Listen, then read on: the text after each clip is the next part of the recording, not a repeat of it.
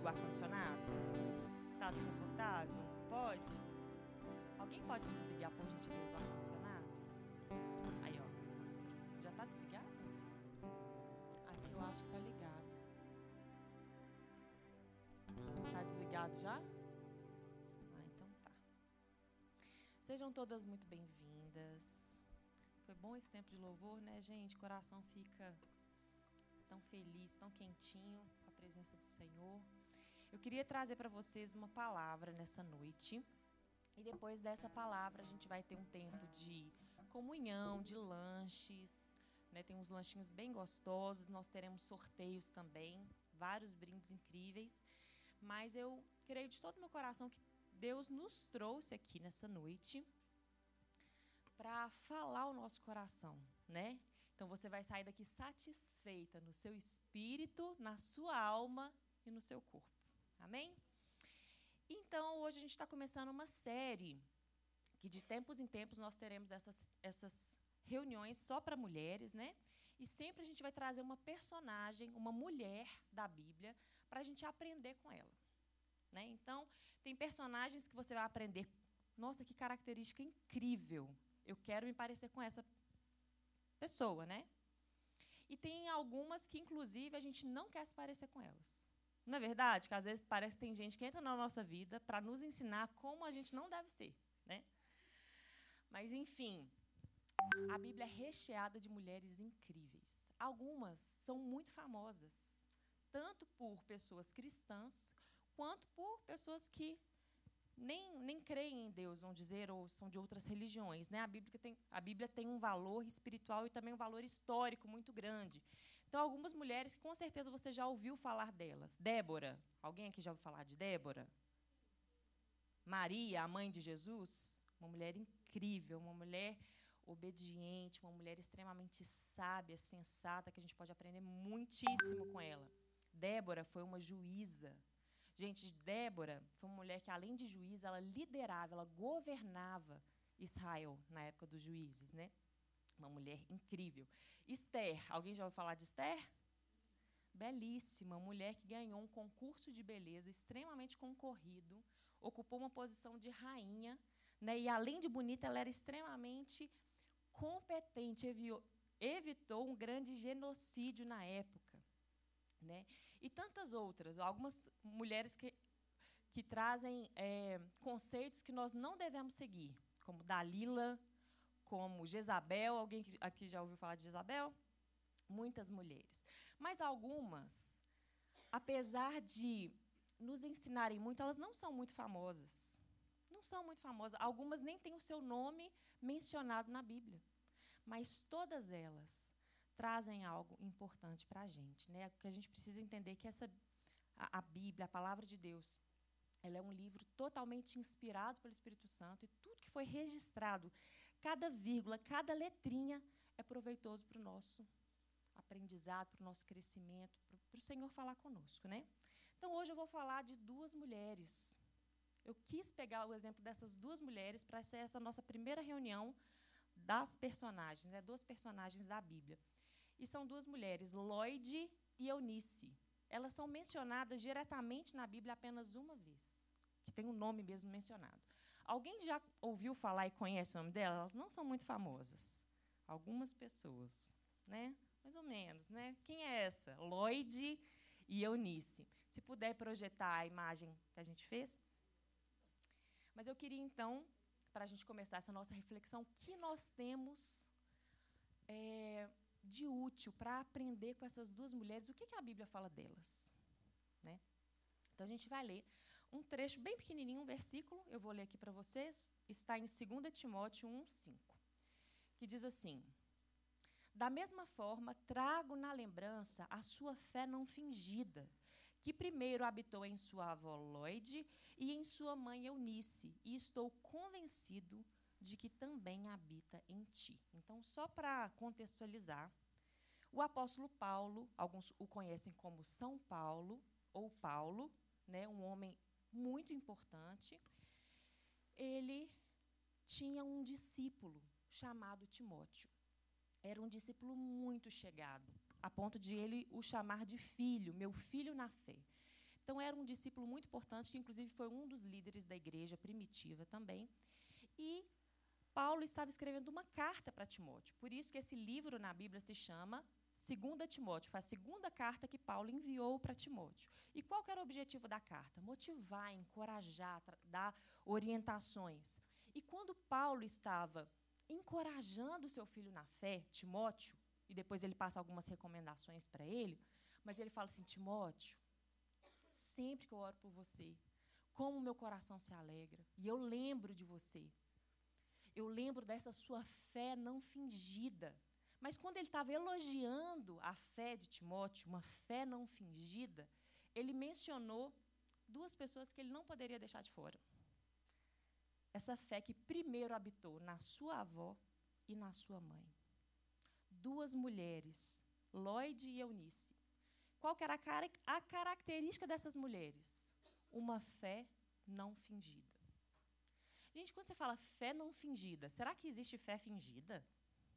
Né? Porque se a gente fala, eles são admirados porque eles têm uma fé não fingida. Será que existe uma fé fingida? O que, que seria isso? Então, eu trouxe três pontos. Vai ser uma meditação bem breve, mas eu queria que você prestasse atenção, porque eu creio que o Senhor quer falar com a gente. Então, o primeiro ponto. Essas mulheres eram perfeitas? Não. Né, gente? Não.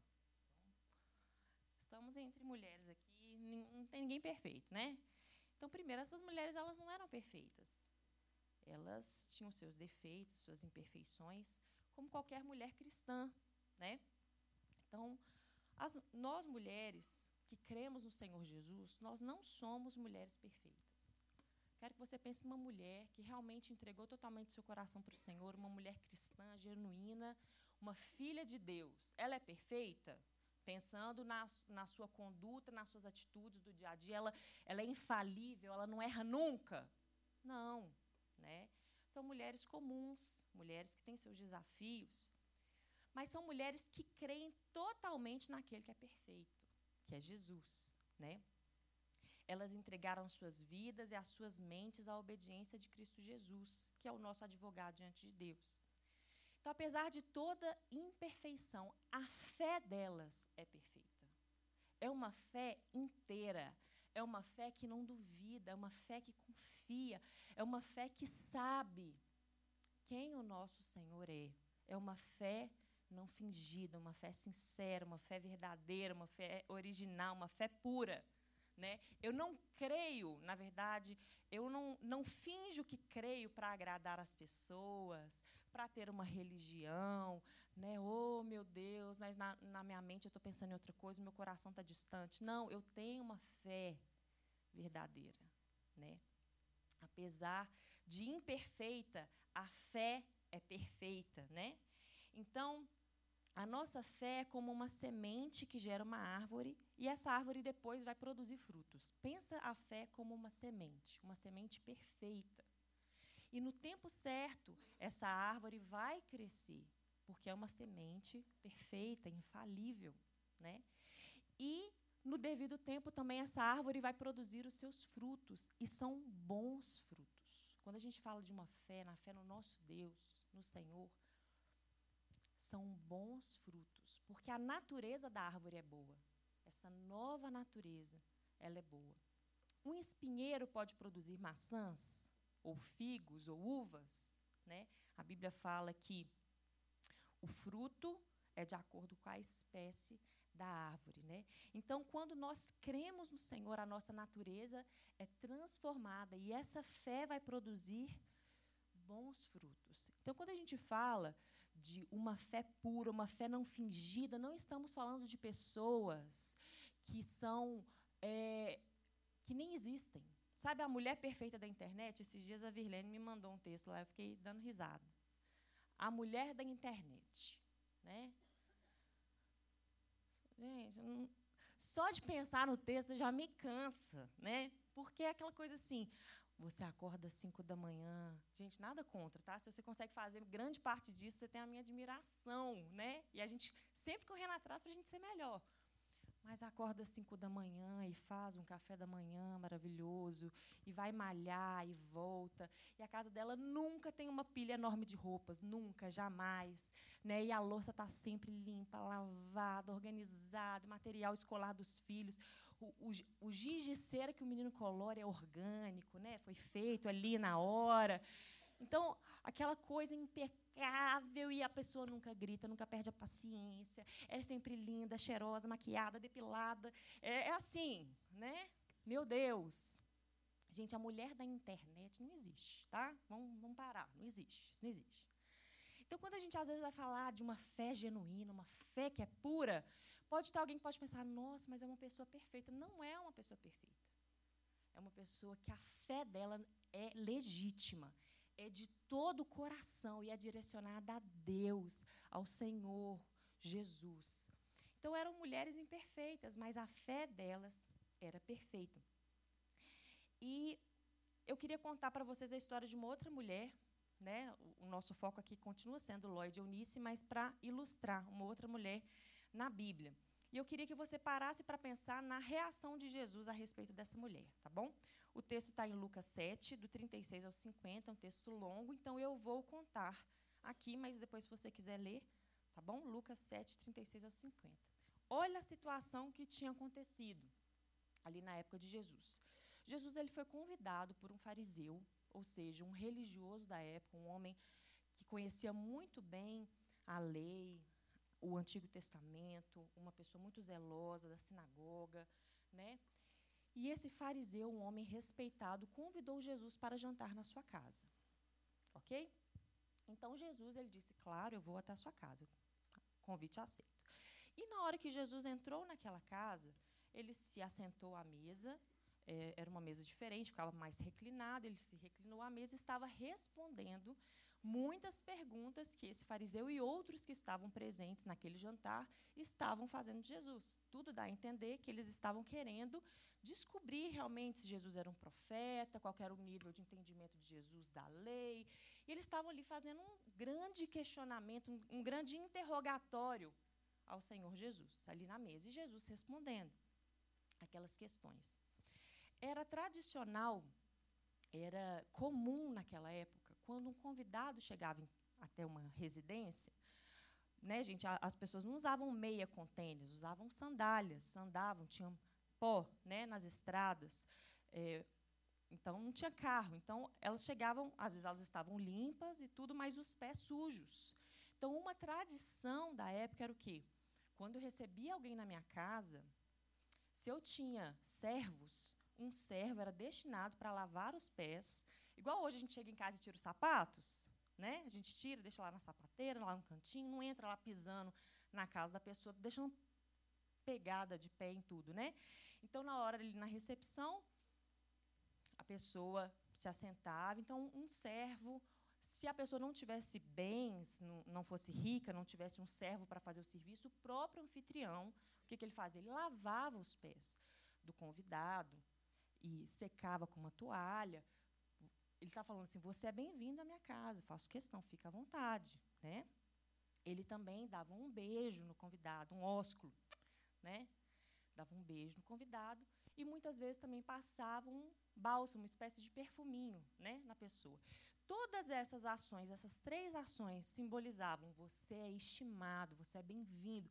Sabe quando você recebe alguém na sua casa, você quer colocar uma mesa de café bem bonita, né, e deixar a pessoa à vontade, você prepara tudo para a pessoa ficar bem à vontade, para ela se sentir importante, né? Se eu sou chamada na casa de alguém ou recebo alguém, a pessoa chega lá, está tudo revirado, não tem um lanchinho, não tem um café, não tem nada, a pessoa às vezes, ah, né, sei lá, parece que você nem preparou nada para receber aquela pessoa, né? Então Jesus, quando ele entra naquela casa, o homem, Jesus simplesmente já entra, chega, senta e começa a responder aquele tanto de questionamento, né, como se ele fosse um réu. E começa aquele tanto de questionamento e Jesus respondendo, mas tinha uma mulher. A Bíblia fala, deixa eu ver se eu pego exatamente essa parte. E aí Jesus estava lá, mas é, certa mulher daquela cidade, uma pecadora, repete comigo, uma pecadora. Uma pecadora ficou sabendo, ela era daquela cidade, ficou sabendo que Jesus estava lá, né? E ela, posicionando atrás de Jesus, prostrou-se aos seus pés. Não sei se ela era uma serva, se ela trabalhava, não sei como ela teve acesso àquela casa, mas ela sabia que Jesus estava lá. E ela foi até lá e, posicionando-se atrás de Jesus, prostrou-se a seus pés e começou a chorar. Agora imagina a cena na sala, aqueles homens tão importantes fazendo tantas perguntas para Jesus, Jesus respondendo. Pelo visto, até o momento estava respondendo muito sabiamente, né? E eles lá prestando bastante atenção se Jesus era mesmo alguém especial, um profeta, quem Jesus era, porque a fama de Jesus já tinha se espalhado, ele fazia muitas curas, a palavra dele era diferente, ele pregava com autoridade. E no meio daquela, daquele interrogatório chega uma mulher e começa a chorar aos pés do Senhor. E as lágrimas dela começaram a molhar os pés de Jesus e ela enxugava as lágrimas com os cabelos e chorando e chorando, e ela levou um vidrinho de alabastro, um vidrinho de perfume, e ela ungindo os pés do Senhor. E naquele momento, sabe qual foi a atitude dos religiosos? O Simão, que era o, o anfitrião, quem convidou Jesus, pensou consigo mesmo: Eu sabia, esse homem não é profeta. Porque se ele soubesse a espécie de mulher que está beijando os pés dele, tocando nele, ele saberia que ela era uma pecadora. Eu sabia. Ele não sabe que tipo de mulher que é essa. E Jesus, que conhece os nossos pensamentos e o nosso coração, chegou para Simão e falou: Simão, eu tenho algo para te dizer. Agora eu vou te fazer uma pergunta. Sim, mestre. Olha como eles estão tratando Jesus. Sim, mestre. Pode fazer a pergunta. Dois homens deviam a certo credor. Um lhe devia 500 denários e o outro 50. Nenhum dos dois tinha com que pagar. Repete comigo: nenhum dos dois tinha com que pagar. Gente, olha a ilustração que Jesus trouxe. Dois homens tinham uma dívida. Uma tinha, um homem tinha uma dívida enorme e outro tinha uma dívida menor, mas a realidade é que nenhum dos dois tinha com que pagar. Eles não tinham como pagar a dívida. E o credor, sabendo disso, perdoou a dívida dos dois. E aí Jesus continua: Qual deles o amará mais? Aí o Simão replicou, respondeu: Imagino que aquele a quem foi perdoada a dívida maior. Ao que Jesus o congratulou, né? O parabenizou julgaste acertadamente. Então virou-se em direção à mulher e declarou a Simão: Vês essa mulher? Entrei em tua casa e não me trouxeste água para lavar os pés, como é o costume. Esta, porém, molhou os meus pés com suas lágrimas e os enxugou com os próprios cabelos. Da mesma maneira, tu não me saudaste com um beijo na face, como é tradicional. Ela, todavia, desde que cheguei, não cessa de me beijar os pés. E mais, tu não me ungiste a cabeça com óleo, como era de se esperar, mas esta mulher, com puro bálsamo, ungiu os meus pés. Por tudo isso eu te asseguro, o grande amor por ela demonstrado prova que seus muitos pecados já foram todos perdoados. Mas onde há necessidade de pouco perdão, pouco amor é revelado. Em seguida, Jesus afirmou à mulher, olhou nos olhos dela e disse: perdoados estão todos os seus pecados. Então os demais convidados começaram a comentar: quem é este que pode até perdoar pecados? E Jesus revela à mulher: a tua fé te salvou. Vai-te em permanente. Aí eu te pergunto: essa mulher era perfeita? O que a Bíblia fala? Ela era uma pecadora. Mas a fé dela era perfeita? a fé dela foi perfeita, porque ela reconheceu aquele que é o único Deus verdadeiro. E ela não escondeu, não fingiu, né? Ela simplesmente adorou o Senhor e ela saiu justificada, né? O texto, o trechinho mais famoso desse texto é: a quem é a quem muito é perdoado, muito ama. Então, independente se uma pessoa pecou muito, aprontou muito, fez muita coisa errada ou fez menos, a verdade é que nem quem deve muito, nem quem deve pouco, ninguém consegue pagar a conta. Ninguém consegue pagar a dívida, gente. Tá todo mundo farinha no mesmo saco. Né? Esses dias eu, eu fui ver uma palestra sobre é, educação de filhos. Eu já falei na cela, já falei com tanto de gente. Mas tem muita carinha nova aqui, então vou falar de novo. Gente, eu ri demais. Porque o palestrante, né, falando sobre educação de filhos, ele estava falando como que é importante a gente não só fixar no comportamento da criança, tentar consertar o comportamento ali da criança, mas olhar para a intenção do coração e conduzir o coração da criança. Eu falei, gente, que difícil, Deus, como que é isso? E aí ele foi dando alguns exemplos. Por exemplo, uma criança, eu tenho dois filhos, né? Eu tenho o Davi e a Amanda. E aí, isso eu vivo todo dia, né? Eles estão lá, aí tem um brinquedo. Isso, não, gente, eles já venceram muitas coisas, aleluia, mas acontece direto, né? Quem é mãe aí sabe. Mas vamos supor, duas crianças estão brigando por causa de um brinquedo. A sala, gente, tem 30 brinquedos. 30. Mas eles estão brigando por causa. Qual que é, às vezes, a, a, a, resposta automática da mãe ali na hora para resolver o problema? Mãe, eu quero. Quem pegou primeiro? Fui eu. Tá, então você fica, eu marco cinco minutos, depois você fica. O que, que eu resolvi? Eu resolvi o comportamento. Mas eu nem olhei para a intenção do coração.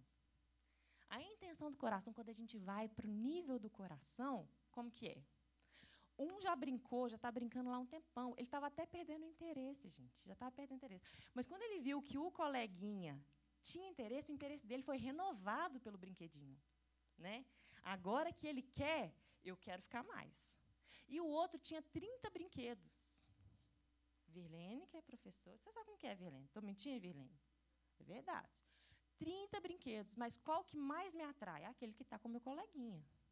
Então, muitas vezes, essa questão do egoísmo, ninguém precisa ensinar para a gente, não, gente. Precisa ensinar uma criança a mentir? Precisa não. Né? E aí, esse palestrante foi muito interessante, porque ele falando, gente, cuidado com a hipocrisia. Porque às vezes a nossa tendência pode ser chegar para o nosso filho e falar: Eu não acredito como você é egoísta. Cuidado, não fala assim com seu filho, não. Apesar de um comportamento egoísta, isso não é a identidade do seu filho. Cuidado. Aí ele falando dele. Hoje ele já é avô. Aí isso que eu achei engraçado, que eu estava comentando com vocês. Que aí ele falou que, de vez em quando, à noite, ele e a esposa dele gostam de tomar sorvete. Aí, gente, né? Não vou entrar no mérito se é saudável à noite tomar sorvete.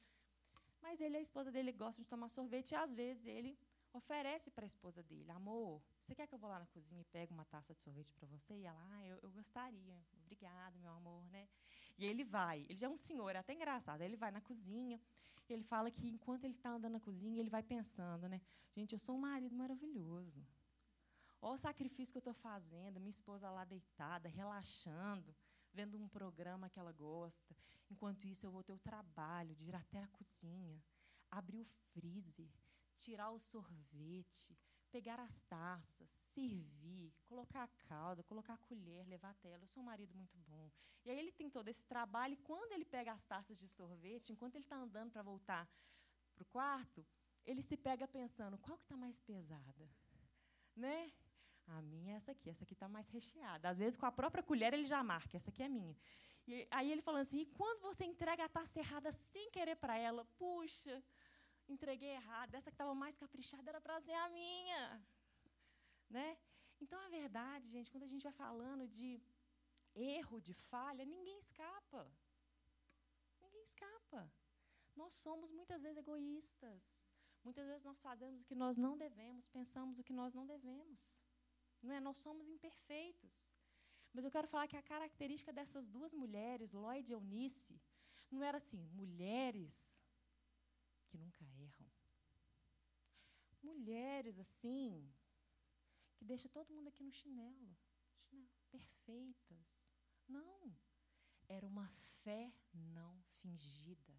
Era uma fé genuína, como essa mulher pecadora que nós a fé dela, uma fé pura, uma fé legítima no Senhor, foi suficiente para Jesus olhar para ela e falar assim: "Querida, todos os teus pecados. Querida, não, vamos falar igual ele falou. perdoados estão todos os teus pecados. A tua fé te salvou. Vai-te em permanente paz. Gente, isso é uma lição para nós. Como está a minha fé? É a pergunta que eu quero falar para cada uma de nós hoje. Como está o seu coração? Está no lugar certo? Está confiando certo? A gente não pode apoiar só, né, a gente não, só não, a gente não pode apoiar no nosso comportamento. A verdade é que o nosso coração, uma fé genuína, sem hipocrisia, sem fingimento, vai conduzir as nossas ações, vai conduzir o nosso comportamento. E não o contrário, né? Segundo ponto. Então, o primeiro ponto que a gente falou aqui, são só três pontos, tá? Primeiro ponto, não somos perfeitas, mas cremos naquele que é perfeito. Segundo, sou amada, perdoada, sou aceita, então eu posso ser eu mesma. Não sei vocês, eu já tenho 14 anos de casada, né? E quando eu conheci meu marido na época, né? Acaba assim. Não vou falar que eu era fingida. Não é que eu era fingida. Mas todas nós, assim, você não quer é, que a pessoa saiba dos seus defeitos logo de cara, né, gente? Nem, nem é sábio, tá? Ninguém vem me julgar, não. Não é sábio, não é? A gente está lá com o cabelo sempre lindo. Aí você vai lanchar. Gente, a hora do lanche é a hora que mostra a hipocrisia. Né? Você vai lanchar. Aí você vai no cardápio, pede uma salada, né? Com uma água com gás com limão espremido, né? Toda light, saudável, fitness. Só que depois de um tempo, que você já conhece, você ama, já sabe que você é amada, que você aceita, você é você mesma. Aí na hora você já está pedindo um sandubão com uma Coca-Cola, né? Estou brincando, estou fazendo uns exemplos aqui, mas a verdade é que quando nós nos sentimos amadas e aceitas, você vai fingir para quê? Você é suficiente. Você não precisa ficar fingindo um contorcionismo de ser uma pessoa que você não é. Se eu sei que eu sou uma filha amada e aceita por Deus, eu vou fingir o quê para Deus? Em Hebreus 4,13 fala assim: olha só que interessante. Não há criatura alguma incógnita, escondida aos olhos de Deus absolutamente tudo está descoberto e às claras diante daquele a quem deveremos prestar contas. Se Deus sabe tudo a meu respeito, absolutamente tudo, cada pensamento, cada motivação. Sabe quando você está assim meio triste, meio borocochô, assim, meio Alguém pergunta assim: "Quem foi?" Você fala assim: "Oh, não sei, mas meu coração está apertado". Deus sabe. Sabe aquele sentimento que nem você sabe discernir? Ele sabe, ele sabe cada pensamento antes da palavra chegar na boca, o Senhor já conhece. Então, para que que eu vou fingir algo do Senhor? Uma fé fingida, né? Porque se Paulo elogiou essas mulheres porque elas tinham uma fé não fingida, porque uma fé fingida existe. Uma fé fingida esconde um, esconde um problema de identidade é uma pessoa que não sabe quem ela é, o quanto ela é amada, o quanto ela é aceita, o quanto o Senhor já a perdoou e já fez tudo por ela. Ela não precisa fingir, né? Então, uma vida de aparências é uma grande cilada. Gente, eu estou falando isso para vocês, não é indireto para ninguém, não. Quando a gente prepara uma palavra, primeira palavra vem assim, ó, né? Direto na gente. Quem aqui nunca foi hipócrita na vida? Ninguém salva, também não, né? Então, o que eu quero falar é uma vida de aparência, gente. Hoje isso é uma coisa muito, muito, muito gritante.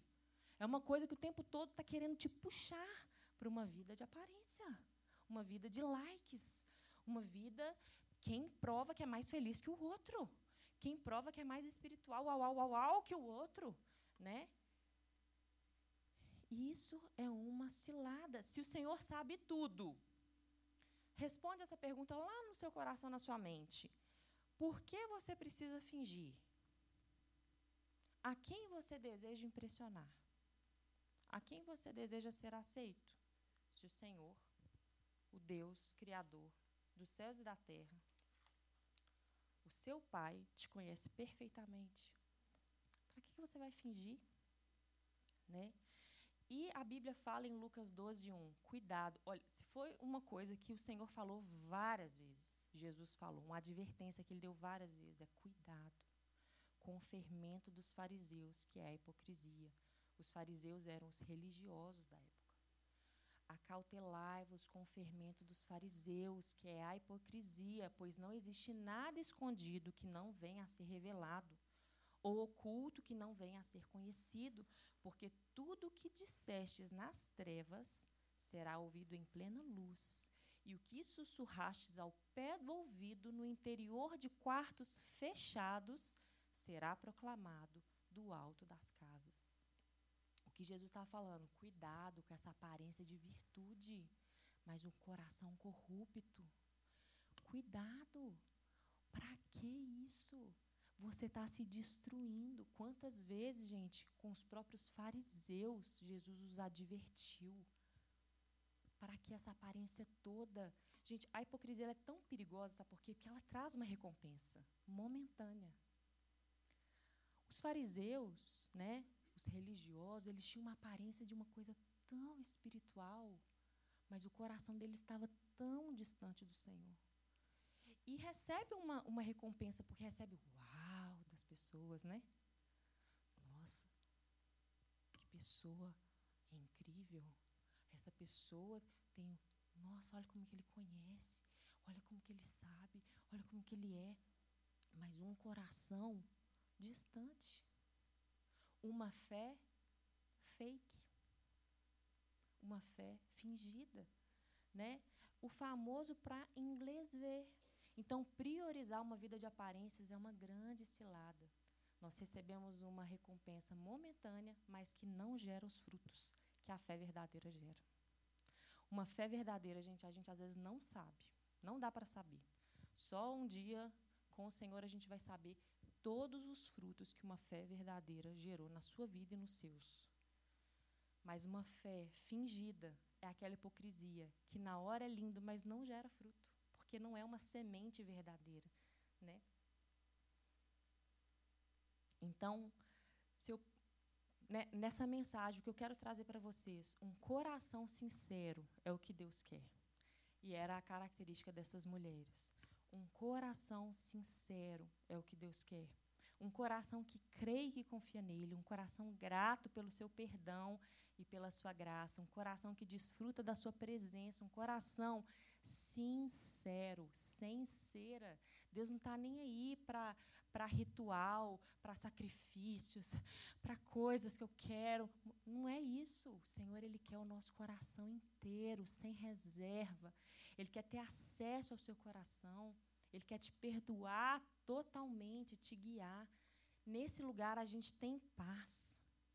Gente, viver uma vida fake news é cansativo demais. O Senhor hoje está olhando para mim, para você e fala assim: olha, você para mim é suficiente. Eu quero só o seu coração. Eu não quero religiosidade. Eu quero que você desfruta da minha presença e dos frutos que essa fé não fingida traz. É isso que o Senhor quer trazer. E o terceiro ponto, eu quero falar um pouquinho dos impactos de uma fé não fingida, né? A Bíblia fala em Hebreus 11:6, em verdade, sem fé é impossível agradar a Deus. Gente, olha que forte isso. Sem fé é impossível agradar a Deus, porquanto para qualquer pessoa que dele se aproxima, é indispensável crer que ele é real e que recompensa todos quantos se consagram a ele. Então, gente, até para eu me aproximar de Deus, isso é interessante, eu quero falar sobre isso com vocês. Uma vez eu vi uma pessoa falando assim: ah, mas Deus está em todo lugar. Deus está em todo lugar. Por que, que eu tenho que me aproximar de Deus se Deus está em todo lugar? Gente, o Senhor está em todo lugar? Está em todo lugar. Tem um salmo que fala Davi falou: Se eu suba aos céus, lá tu estás. Se desço ao mais profundo abismo, abismo lá estás. Para onde fugirei da tua presença? Para onde eu vou me ocultar da tua face, Senhor? Deus está em todo lugar? Tá. Mas o meu coração. Quando a gente fala, olha só que interessante. Para qualquer pessoa que dele se aproxima, é indispensável crer que ele é real e que recompensa todos quantos se consagram a Ele. Sem fé é impossível agradar a Deus. Quando a gente fala de se aproximar de Deus, não é você fazer algo para Deus, não é você se, se esforçar, é você posicionar o seu coração. Onde o seu coração está. Gente, não adianta, isso, essa resposta ninguém vai poder te dar. Porque, como diz o ditado, coração é terra que ninguém pisa. Essa resposta só você sabe onde seu coração está. Se o seu coração está distante ou se o seu coração está perto. Se o seu coração está frio ou se ele está quente, ardendo. É só você que sabe. Às vezes você tem uma aparência de, nossa, essa pessoa está tão bem com Deus, ela é tão boa. Mas seu coração está gelado, está distante. Só você que sabe. E o Espírito Santo, ele também te mostra. Quando ele quer que você se aproxime, quando ele quer mais o seu coração, ele está falando agora aí com você. Né? Então a verdade é que uma fé não fingida, ela traz frutos poderosos a verdade, né, quando a, fé verdadeira, ela é a verdade que gera um temor a Deus, gera vida, gera testemunho, é uma coisa muito poderosa mesmo que ninguém esteja vendo. Mesmo você dentro do seu quarto, mesmo você no anonimato, você não precisa ser famosa, você não precisa ser influencer.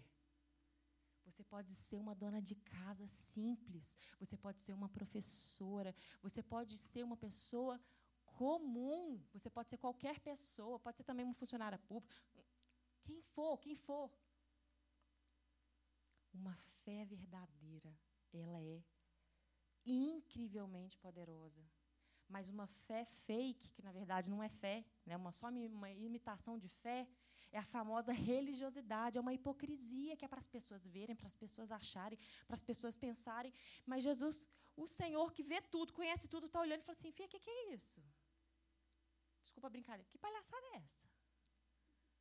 Eu te conheço. Ou show. Você está achando que é a Xuxa? Né? Estou brincando aqui, mas que palhaçada é essa? Que isso? Eu te conheço. Eu que te fiz. Eu que te fiz. Então o Senhor hoje está falando: eu quero legitimidade, autenticidade, coração inteiro. E essa era, a, essa era a característica dessas duas mulheres. Gente, olha que incrível. E eu queria dar alguns testemunhos para a gente fechar. Infelizmente, a minha mãe não pôde estar aqui hoje, porque ela estava gripada, tomando antibiótico. Mas eu queria até honrar a vida da minha mãe. E eu vou tentar não chorar. Minha amiga Nina Araújo está com uns, vários papéis ali, caso eu dê o vexame. Mas amém. Mas eu queria contar alguns testemunhos para vocês. Eu já contei alguns testemunhos ruins né, do meu relacionamento com minha mãe, principalmente na minha época de adolescência. A minha mãe falhou muito comigo. Eu já tive que perdoar ela. É, essa mensagem está sendo gravada, depois ela vai ouvir. E ela sabe disso. Quando é, eu comecei a ministrar aqui na igreja, eu fiz um combinado com a minha mãe. Falei, mãe, é, toda vez que eu vou pregar,